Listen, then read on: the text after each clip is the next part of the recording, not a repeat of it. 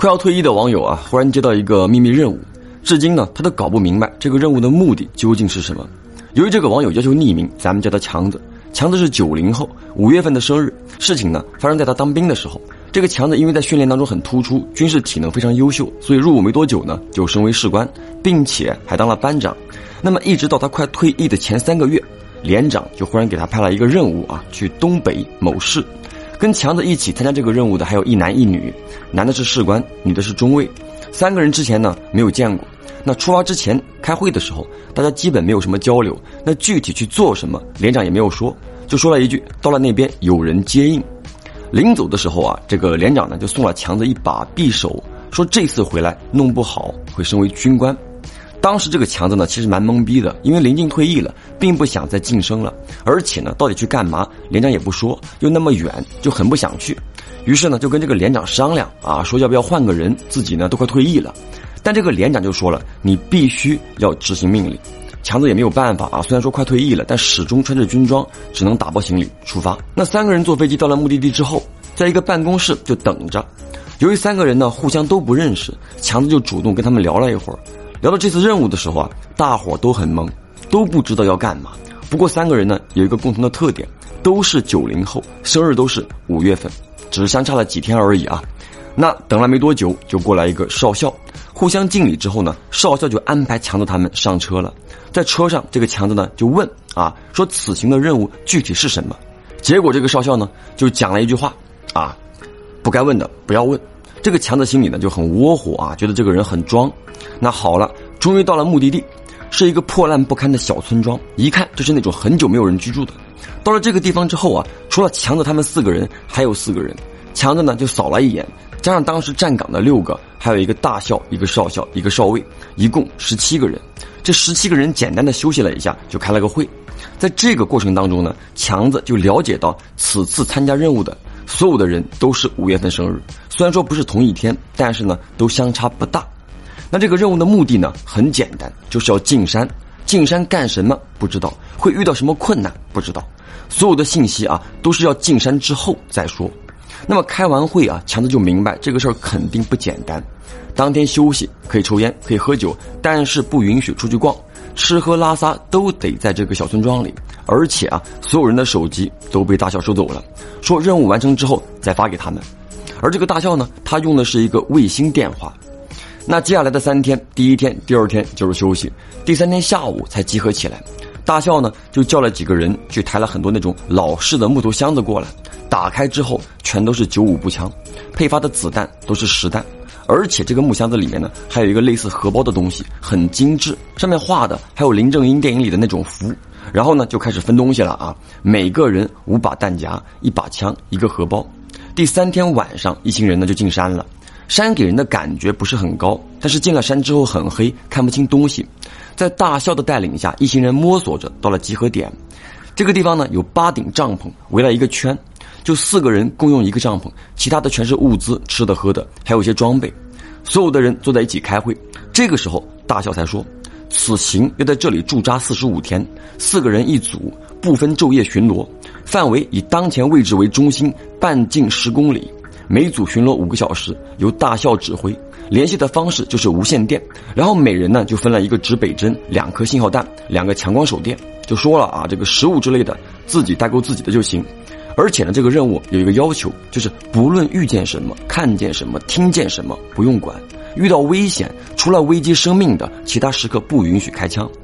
这个时候呢，强子已经明白啊，这个任务很棘手。特别棘手，但那个时候已经回不去了，就没办法了。那当天晚上，第一组呢就是强子他们三个加一个少尉，一人间隔两百米，以 Z 字形搜索巡逻。搜索的过程当中，大家伙就很纳闷都不知道这个任务是为了什么。尤其是强子啊，心中呢有很多疑问：第一，为什么自己会接到这个任务？第二，所有的人都是五月份生日，这又是为了什么？第三，为什么配发的子弹是实弹，而且还给了类似于护身符的东西？好了，那五个小时的时间呢，很快过去啊，一行人也不知道走了多远。这个时候啊，少尉就招呼大家集合。然而，那个女中尉不见了，任凭强子他们怎么喊都没有人回应。那好在他们找的时候啊，就看到那个手电筒的光亮。等强子他们过去，就找到这个女中尉的时候，她自己一个人在一个石碑面前哭，而且不停的磕头，额头都磕红了，还有点破皮。三个男人去拉，怎么都拉不动，而且呢，越拉她磕头的力气越大，嘴巴里呢还一直在喊：“我错了，我错了。”三个人啊，都是第一次见这种场面，说不害怕那是瞎话。这个时候呢，少尉就通过无线电联系了大校，大校呢让他们把荷包拿出来，捏里面白色的丸子。就给他闻，这个稍微捏了之后呢，就发出一阵恶臭，有多臭呢？就臭到无法形容。但是这个味道你闻到之后啊，心里呢会有一种很奇怪的感觉，就仿佛自己什么都不怕，很坚定的一种感觉。慢慢的啊，这个女中尉也缓过来了，就问强子他们啊发生了什么事儿，他们就如实告知了。那终于时间到了，他们就拉了这个信号弹，等着下一组来接。在等的过程当中啊，几个人闲谈，更觉得这个任务有些离奇了。好了，终于这个接替的人啊来了，强子他们就往回走。到了营地之后呢，大笑就看了看女中尉，说了一句：“辛苦了，早点休息。”就进了帐篷。转眼到了第二天，强子他们跟第二组聊天的时候啊，才知道第二组在外面啊也很离奇，有脱衣服的，有说胡话的，反正是各种稀奇古怪的事儿都有，就让人更诧异了。很快啊，又轮到强子他们这组巡逻了。有了上一次的教训，这一次呢，他们就决定四个人一起走。但是越走啊，越感觉不对，就好像每到一个地方啊都一样，而且呢，就觉得自己根本没有走多远似的。这个强子就把心中的疑惑啊说给其他三个人听，一说才知道他们也有同样的感觉。然后这个队伍里呢，那个男士官就用刀砍了一棵很细的树，说我们继续往前走，如果还碰到这棵树，就证明你说的对。其实呢，在那一刻啊，所有的人都明白，他们很可能是被遮掩了。然后就走了差不多有一个多小时，果然又遇到了那棵树一模一样的砍痕。大伙儿呢都知道啊，被遮掩了，但是谁都不愿意承认。这个女中尉呢就很慌，问怎么办。少尉就提议啊，往反方向走，看能不能走回去。所有的人都同意。然而往回走的时候，也是一直在转圈。